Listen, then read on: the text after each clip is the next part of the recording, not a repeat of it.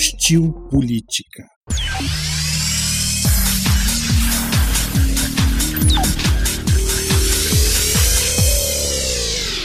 Pois é, estamos ao vivo, olha só, ao vivo no canal Fred Novaes, aqui no meu canal no YouTube, dentro da playlist HP Podcast, que é Hostil Política, é o nosso podcast aí para falar de política toda semana.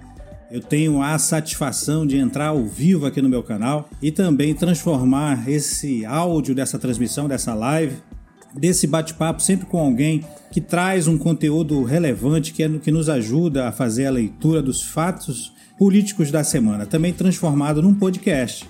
Podcast que já está no ar, que já está disponível aí nas principais plataformas, né? Você só jogar na busca Hostil Política no Spotify, no Deezer, no Apple Podcast.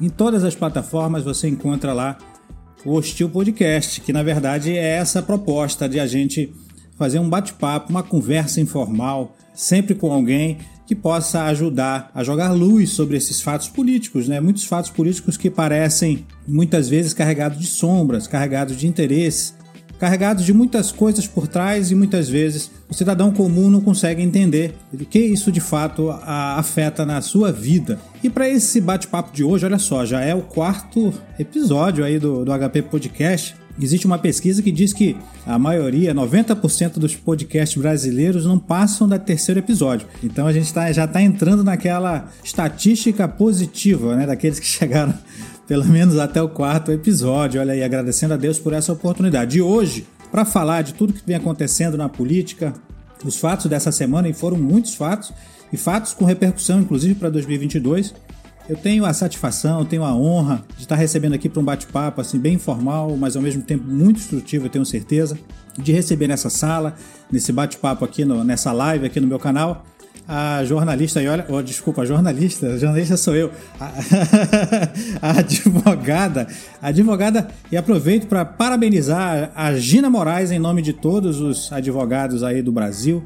Gina, muito obrigado pela tua presença, a tua participação aqui na live comigo. Pô, Fred, boa tarde, boa tarde a todos. É um prazer sempre atender um convite seu, é sempre um aprendizado enorme, é, esse debate de ideias tão construtivo. E hoje é um dia muito importante, né? Hoje é o dia do advogado. E eu sempre digo que quem faz justiça é o advogado, que é o primeiro juiz da causa. Então, meus amigos advogados, parabéns por essa luta diária e que a advocacia não é uma profissão de covardes. Esse é o HP Podcast. Verdade, Gina. E por falar em covardes, em coragem, a gente vê aí num, uma luta, né? A gente vive num estado de quase beligerância, né? Entre institucional, entre as grandes instituições brasileiras. Então, num embate aí muito quente, né? Em razão da proximidade, acredito, de 2022. E a gente viu ontem o, a, a votação na Câmara dos Deputados, que inclusive não foi favorável à questão do, do voto impresso auditável. Como é que você viu esse resultado dessa votação, que já era esperado, né? Mas que tipo de repercussão você imagina que isso possa ter aí para esse ânimo que a gente vive, que a gente percebe, que a gente vê nas ruas e também principalmente nas redes sociais, que hoje são um termômetro né, da realidade brasileira, talvez uma realidade virtual, digital, mas enfim, é uma realidade, é uma perspectiva. Como é que você vê a repercussão de tudo isso para este momento que a gente vive? Meu amigo, eu eu vejo esse período como um período muito complexo que o Brasil está passando. Né? Os cidadãos estão assistindo uma, uma. Eu não vou te usar uma palavra forte como guerra, mas pode até ser uma guerra na internet, mas eu acho que em relação ao que aconteceu ontem, né, quando as pessoas dizem assim, ah, a PEC foi derrotada, ou então, para aquele cidadão que ele não tem muita familiaridade com o que é uma PEC. O que é uma PEC? Né? PEC, PEC, todo mundo fala, mas é como eu, às vezes, estudo com a minha filha e tem algumas palavras que a gente, nós temos que pegar o dicionário para traduzir para aquela pessoa que tem dificuldade de entender. Não porque não tenha é, que não tenha capacidade, mas porque aquela palavra não faz parte do dia a dia dela. Então, PEC é um projeto de emenda à Constituição. É uma coisa, emendar uma Constituição não é uma coisa fácil, pelo contrário. É um processo muito difícil, muito rigoroso. O que está no, no objetivo de uma PEC é sempre o bem-estar do cidadão, não prejudicar os direitos que aquela Constituição trouxe ao cidadão brasileiro. Mas ontem nós tivemos a votação dessa PEC, que foi a PEC do voto impresso, não obteve os votos favoráveis para que fosse aprovado, mas eu, particularmente, eu faço uma outra análise. O parlamento representa os cidadãos. Aqueles parlamentares foram, eleito pelo, foram eleitos pelo voto. E quando você para para analisar os votos, quais foram a quantidade dos votos, claro, não atingiu o, o, os votos necessários conforme determina a Constituição. Mas nós tivemos ontem 229 votos favoráveis e 218 votos contrários. Então, dentro do parlamento, houve a maioria para a PEC do voto impresso. Essa análise, você não viu, você pouco, eu acho que eu não vi em canto nenhum. Quer dizer, a maioria simples entre os parlamentares que votaram a PEC a aprovariam. Infelizmente, não, não atingiu o quórum, o quórum necessário. E eu te digo o seguinte: eu acho que o que está precisando, está sendo necessário, é ouvir essa mensagem. Quando você tem 229 parlamentares eleito eleitos pelo cidadão, esses cidadãos estão mandando uma mensagem do que querem, do que é necessário, que, que querem mais transparência, que, que uma mensagem que engloba muitas coisas. Eu acho que não somente o voto impresso, mas eu acho que o cidadão ele está cansado dessa confusão toda. Eu acho que o brasileiro ele está precisando de um pouco de paz, de tranquilidade, de, de poder trabalhar sossegado, é, é, levar o seu dia a dia de forma mais tranquila, sem tanta confusão política que afeta a nossa vida diária. Então, é isso que eu acho que está faltando neste momento no Brasil. Eu acho que nós temos que ter posição.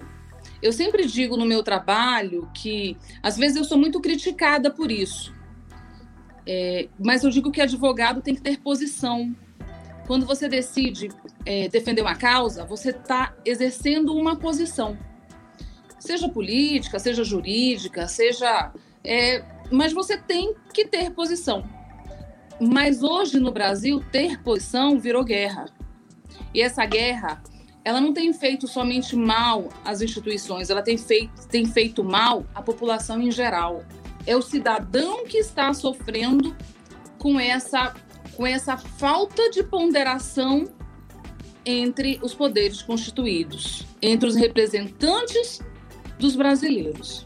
Então, eu, essa é a visão que eu tenho em relação a essa situação ontem do voto impresso certa forma, Gina, acrescentando em cima disso, você percebe na, na, na sua percepção que, que, de certa forma, a resposta, o Congresso, como representante, pelo menos teoricamente, representante do povo, né? É, eles não estão dando a resposta que, por exemplo, as ruas têm manifestado, que, na verdade, a grande maioria da, da população, de certa forma, tem dado voz a uma outra voz que não, não tem representatividade no Congresso, na sua, na sua avaliação? Olha, eu acho que essa representatividade ela há de tal sorte que eles estão lá. Estão, são parlamentares, estão parlamentares e foram eleitos pelo voto impresso. Desculpa, pelo voto, foram, foram eleitos pelo voto direto. Então, isso é democracia. Né? Isso é a mais pura democracia. Infelizmente ou felizmente, o voto ontem, a PEC não teve o número determinado pela Constituição para que fosse aprovado. Mas quando você vai para o texto, para a votação nominal, você vê que a maior parte dos parlamentares, que, a, uma, é, 229 parlamentares votaram para que a PEC fosse aprovada. Então, assim, é a mensagem, mais uma vez eu digo para você, é, eu acho que por essa votação se você for comparar com que as ruas trazem, as movimentações, né? Eu acho que você teve um, um, um número significativo de votos. E isso tem que ser levado em conta na mensagem que os poderes estão recebendo do cidadão. O cidadão está dizendo: Eu quero mudança. Eu não estou satisfeito. Quando eu saio da minha casa, quando o cidadão decide que ele vai sair da casa dele e vai para a rua, por alguma forma manifestar, alguma coisa não tá boa, alguma coisa não tá bacana para ele. Sabe? E essa insatisfação, ela tá sendo constante. Tá sendo constante. E o país, e o Brasil é um país tão maravilhoso, tão rico, com, com um, um, uma população tão formidável, que eu acho que está na hora de nós, cidadãos, instituição, instituições, pensarmos no bem da nação o que é preciso, aonde é que começa essa essa troca de experiências, essa essa troca de informação. Eu acho que a ponderação, discussão, os poderes precisam sentar, conversar para que a nação esteja em paz, para que os cidadãos possam levar uma vida em paz. Olha, Fred, eu sempre uso como exemplo. Eu gosto muito de assistir séries. Né? Quando eu tenho tempo, eu sempre. Principalmente as séries que tratam de política, porque você tem como fazer análises é, com alguns outros países. E um tempo atrás eu estava assistindo uma série, é, uma série dinamarquesa, que tratava da política na Dinamarca, do parlamento, primeiro-ministro, tudo. E, e aquela série me chamou muita atenção. Primeiro que a, a Dinamarca é um país pequenininho, mas com uma alta qualidade de vida para os seus cidadãos. E naquela série, você vê aqueles parlamentares, aquele primeiro-ministro, eles discutirem por tudo. É intriga, é confusão, mas você só não vê uma coisa acontecer: desvio de dinheiro público. Eles brigam por ideia, eles brigam para que o cidadão tenha uma situação melhor de vida, ele, ele briga para proteger aquele direito, mas você não vê briga por desvio de dinheiro público ou para onerar o cidadão, para tirar do cidadão mais do que ele possa dar. Então, eu acho que o Brasil precisa de uma grande reflexão, e essa reflexão passa por todos nós, as instituições, as entidades de classe, os cidadãos, para que, se isso não acontecer, o nosso futuro é muito complicado. Esse é o HP Podcast. E aproveitando o fundo eleitoral que passou e o presidente está com a caneta na mão para decidir o que vai fazer com ele, é de certa forma eu acho que é unânime a, posição de que é, que é totalmente aviltoso, né? Você ter esse valor aí de quase 6 bilhões de reais é um valor realmente aviltante, mas de, ao mesmo tempo a gente tem também a situação dentro do processo eleitoral que a gente saiu do, do financiamento privado para entrar por, por, outra forma de financiamento para tirar talvez aquele peso econômico na definição é, das candidaturas do processo eleitoral.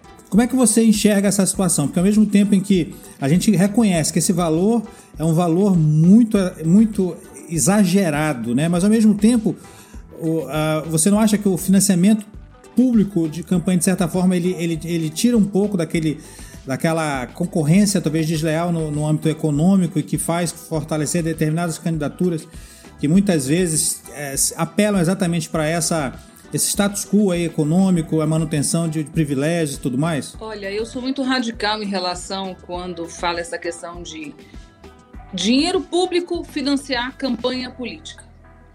Um país em que 50% dos cidadãos não têm acesso à coleta de esgoto, como é que eu posso pegar 6 bilhões de reais e colocar para financiar a campanha política?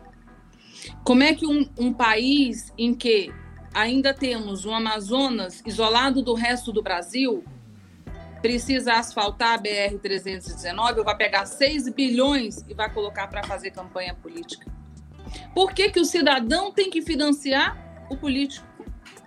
Então eu, eu, eu, eu, sou muito eu sou muito radical nessa ideia, sabe? Eu acho que eu acho que isso é uma vergonha, eu acho que isso é, é um assinte ao cidadão, é, é, as nossas crianças que precisam ter uma educação básica melhor, aos nossos jovens que precisam de mais incentivo nos esportes, a acesso a mídias mais hum, hum, como é que eu posso dizer para você? Há, há uma educação de mais qualidade, chegar próximo, pelo menos, de uma educação de, de primeiro mundo, sabe? Hoje você vê no Canadá, os jovens, eles conseguem trabalhar com computador, com mídias digitais, com programas, e os nossos alunos, os brasileiros, ainda estão, estão muito aquém de tudo isso. Então, quando você pega a realidade do Brasil, a, realizar, a realidade que nós vivemos, por exemplo, nós no Amazonas, eu sempre bato nessa tecla e eu vou bater enquanto vida eu tiver. Você vê um estado como o Amazonas, as deficiências que hoje ele enfrenta.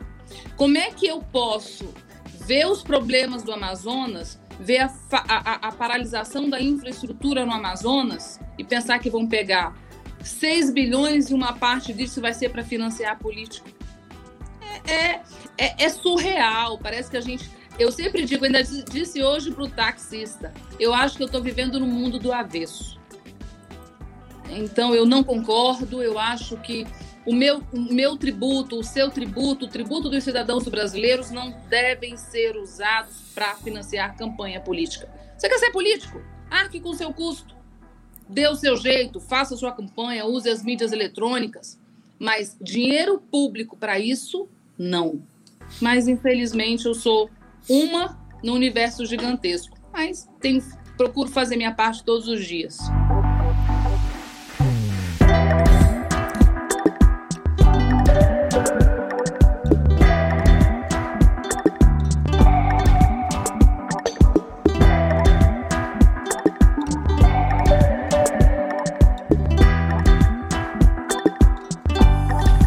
Perfeito. Aí a, a, a gente pode avançar para um outro assunto, Gina, porque, como eu até coloquei no título aí do, do nosso, da nossa live, aqui do nosso podcast, eu coloquei reforma política, distritão e, e, coloquei censura, né? A gente vive hoje sob a égide de uma censura que, na verdade, ela é muito... Ela, ao mesmo tempo que ela, ela se faz presente, é notável é, e notória, ela também ela, ela é quase que institucional. A gente percebe aí é, instituições muitas vezes agindo de uma maneira muito violenta em relação a um direito básico, né, garantido na Constituição, que é o direito da livre expressão, da opinião, da livre manifestação do pensamento. E a gente vê sendo ferido esse direito por, por uma série de razões. E a principal delas é a, é a mudança de entendimento, né? Da principal corte do país, acredito que seja de onde vem esse, esse entendimento com relação a. Aí você vem na questão do fake news, se utiliza a justificativa de combate a fake news de maneira a, a, a agir contra determinados meios de comunicação, enfim, pessoas que têm a sua autonomia de opinião cerceada em razão de supostamente ferir fake news. Hoje você tem, tem palavras que são proibidas, se a gente observar. Se você falar a, os remédios da, do, do chamado tratamento precoce, você é cortado das redes sociais, você é, é, banido, é, você vai contra os direitos da comunidade. No YouTube mesmo são palavras proibidas que você não pode, você é censurado abruptamente. Isso aí já, já, é, já, já não é na esfera do, do, do esfera superior, mas é, é, a sociedade, né, que criou essa essa essa essa definição, essa pré-definição do que deve ser falado, do que não se deve ser falado. E aí a gente vê a mais recente, talvez, seja a mudança também da, da, da, da proposta que, é, que, que revoga a Lei de Segurança Nacional para colocar, na verdade, uma, uma mudança para tipificar crimes contra a democracia, que de certa forma esse é, é, um aspecto muito fino, né? O que é que fere a democracia? Porque às vezes o entendimento ele, ele abre de, muitas vezes uma possibilidade de, de que um, um, um ministro mal intencionado agir de uma maneira apto a, a, com, com uma soberania que ele não tem, a, quase como um déspota, a, muitas vezes tolindo direitos garantidos na Constituição com base ou no fake news, ou crimes contra a democracia, ou crimes contra a comunidade, enfim. Como é que você vê esse ambiente que a gente vive hoje, em que aparentemente a censura institucionalizada se faz presente e, infelizmente, ela é, é algo limitador daquilo que a gente pode e, ou deve falar ou, e principalmente publicamente se expor? Olha, Fred, eu, eu parto sempre, é, eu uso muito uma frase que o meu amigo Alfredo Lopes, a gente sempre, nós discutimos muito, que é, fora da lei não há salvação. Por quê? A nossa Constituição, nosso texto constitucional, nossa Carta Magna, ela é clara quando ela fala de censura. Né? Olha, nós temos o artigo 5 a linha 4, quando ela fala o seguinte, que é livre a manifestação do pensamento, sendo vedado o anonimato.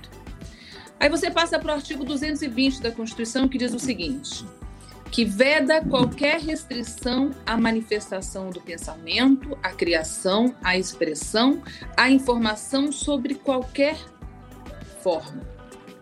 Ok? Porém, porém eu, como advogada, acho que esses textos legais, essa tutela da liberdade de expressão, ela não é um salvo-conduto para que você faça disso. Como é que eu posso colocar? Um, um, pra, isso não é um salvo-conduto para que você possa coagir, achacar, ameaçar, então, assim, o que o Brasil precisa, o que nós, cidadãos, precisamos, os jornalistas, advogados, é, os atores que fazem deste país o que ele é hoje, é respeitar o texto da lei. A lei é clara. Você tem liberdade de expressão? Sim, desde que essa liberdade de expressão não viole direitos fundamentais do cidadão, como a imagem, a vida privada, a honra, o que você vê muitas vezes, isso está acontecendo demais, demais, demais da conta, eu não vou me ater a detalhes porque eu acho que não cabe neste momento, mas é, alguns meios de comunicação usarem o, o, o seu espaço na mídia, seja por meio de blogs, portais, concessões do governo federal, usar aquele meio de comunicação com viés político. Isso é que está acontecendo na maior, na grande parte do Brasil.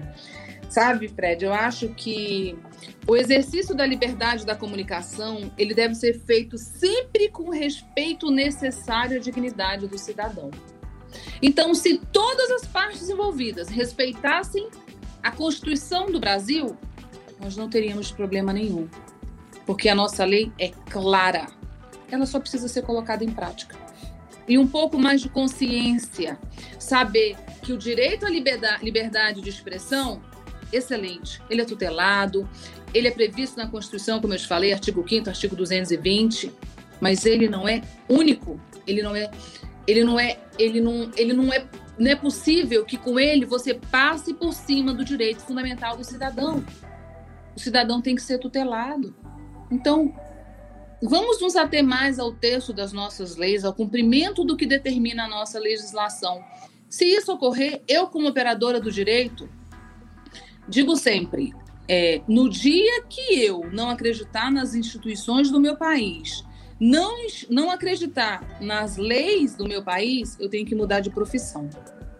E eu te digo, isso não está nos, nos meus. Se eu viver, eu quero poder ficar velhinha subindo as escadas do fórum porque eu acredito, eu ainda acredito nas instituições do meu país, eu ainda acredito que nós vamos passar por esse período difícil que nós vamos ainda viver dias melhores. Eu acredito nisso, porque eu acredito que isso passa por todos nós. É muito fácil eu dizer que o Supremo não está cumprindo a parte dele, ou que o Parlamento não está cumprindo a parte dele, quando eu, cidadão, não estou cumprindo a minha parte. Então, eu, eu acredito. Legal e vamos enfrentar, que nós ainda, num breve período, ainda experimentaremos dias melhores. Esse é o HP Podcast. Gina, a gente está chegando ao final, já te agradeço antecipadamente, mas eu queria um último tema, assim, fora, fora da, da pauta mesmo, falta do, que veio assim da, da cabeça, porque a gente está falando de censura, a gente falou aí sobre eleição, falou sobre direitos do cidadão, do eleitor. Mas também me vem à cabeça, eu não posso perder a oportunidade de falar com uma advogada, né, uma expertise tão grande nessa área, na área do direito, né, operadora do direito, ativa nisso, que hoje a gente também vive uma, uma situação da liberdade, né, um anseio por liberdade, talvez, uma certa libertação de, de certas prisões que muitas vezes as instituições nos impõem. E aí a gente viu agora recentemente, é, nessa semana, o prefeito de Manaus, é, Davi Almeida, é, vetar uma, uma pauta que, que, passou, que foi aprovada na, na, Câmara, na Câmara dos Vereadores, na Câmara Municipal de Manaus, que é, na verdade, um pleito que no Brasil todo vem crescendo, que é a questão do homeschool, o direito a você fazer educação domiciliar. E aí passou na Câmara, mas o prefeito de Manaus brecou. E aí, quando eu falo de liberdade, porque na verdade é uma grande luta que, de certa forma, uma grande parte da população tem tentado se desvencilhar de muitos tentáculos do Estado que agem contra a nossa vida em muitas áreas, e, e talvez a educação seja uma delas. Né? A gente viu aí o exemplo de uma estudante brilhante em São Paulo que não conseguiu ingressar na, na, USP porque simplesmente ela havia estudado educação domiciliar que provou ser eficiente ao ponto dela ter passado em primeiro lugar no concurso do vestibular. E não foi aceita aqui, acabou sendo convidada para fora do país para uma universidade. Como é que você vê essa questão desse conceito de liberdade utilizando o exemplo do homeschool, da dificuldade de emplacar essa pauta de libertação das famílias brasileiras desse sistema educacional que a gente tem no, no país? Olha, eu acho que tudo isso passa pelo voto. É, então, quando você que quer um sistema desse diferente, agora quantas pessoas votaram no prefeito querendo um sistema desse diferente? E ele vai e veta. É, mas ó, cabe agora o parlamento derrubar o veto. Então, cabe aos vereadores agora derrubar o veto. Essa questão dessa liberdade de, de estudo, eu acho que isso é um assunto novo no Brasil ainda, né? Eu acho que muitas famílias ainda, elas não, talvez uma pequena parte consiga lidar com isso, mas eu posso falar por mim, eu acho que na sistemática da minha casa eu não conseguiria lidar com isso ainda, mas eu acredito, como você citou o fato, eu conheço o fato dessa moça que hoje está fora do Brasil estudando, que não pôde entrar na USP. Mas eu acho que é um tema ainda complexo, mas que está começando a ganhar corpo. Então, você tem que ter ferramentas para avaliar se aquela criança, se aquele adolescente está tendo o estudo necessário em casa. Se tiver, excelente. Aí é o que você diz. Eu acho que, eu acho que na verdade não é bem. Eu acho que não é libertação, no, no meu ponto de vista. Eu acho que é escolha. Eu, como mãe, eu tenho o direito de escolher o que eu acho que é melhor para o meu filho. Né? E não o Estado vir impor o que ele acha que é devido ou não. Então, educação da minha casa, do meu filho, decido eu, enquanto mãe. Isso eu nunca abri mão e nunca vou abrir. Né? Então, eu acho que cabe agora aos cidadãos que estão se sentindo lesados por essa escolha do prefeito bater as portas do parlamento municipal e dizer: olha, nós viemos aqui é, querer que você nos representa, faça a sua parte. E no próximo pleito, essa demanda seja tratada de uma forma mais aberta, com uma discussão mais aprofundada para que possa ser avaliada de uma forma melhor, tanto pelo executivo quanto pelo legislativo e próprio e os cidadãos também que estejam querendo ingressar com esse tipo de educação para com os filhos. Perfeito. Gina, muito obrigado pela tua presença. Te agradeço muito. Olha só, como você citou, né, aí em Brasília e de repente deu essa cedeu esse tempo, né, generosamente para participar aqui dessa humilde live aqui do meu canal. Te agradeço muito, Gina. Tá bom? Te dizer, Fred, que você é uma das pessoas, você é um homem primeiro de Deus e segundo de bem, que você o seu trabalho, ele é um trabalho que ele ele gratifica, é gratificante para mim poder aprender com você. Sempre que eu estou participando de algum projeto com você, eu aprendo muito. Muito obrigada pelo convite e conte comigo sempre para que a gente possa somar juntos, trabalhar juntos. Eu estou sempre à sua disposição. Esse é o HP Podcast. Com a participação da advogada Gina Moraes, esse foi o quarto episódio do podcast Hostil Política, podcast semanal que está sendo transmitido ao vivo através de uma live no meu canal, o canal Fred Novaes, no YouTube, barra, youtube.com barra Fred Novaes, é o meu canal, onde eu tenho conteúdos diferenciados, incluindo esse de política, semanalmente nesse podcast, HP Podcast, o Estilo Política Podcast, também nas principais plataformas de agregadores de áudio aí, que, que tem aí na, em todo lugar, né? o Spotify, o Deezer, enfim, a Apple Podcasts e outros meios de comunicação. Então essa nossa conversa vai ser transformada num podcast que vai estar disponível ness, nesses canais neste próximo sábado. Eu agradeço mais uma vez a Gina, agradeço a audiência, agradeço quem, quem for assistir esse vídeo, ouvir esse áudio posteriormente e dizer que a, a nossa missão é essa, de, de buscar um entendimento maior em cima dos fatos políticos que acontecem, que se sucedem semanalmente, e essa é a, é a missão e a visão do HP Podcast, do Hostil Política Podcast. Um grande abraço e até a próxima!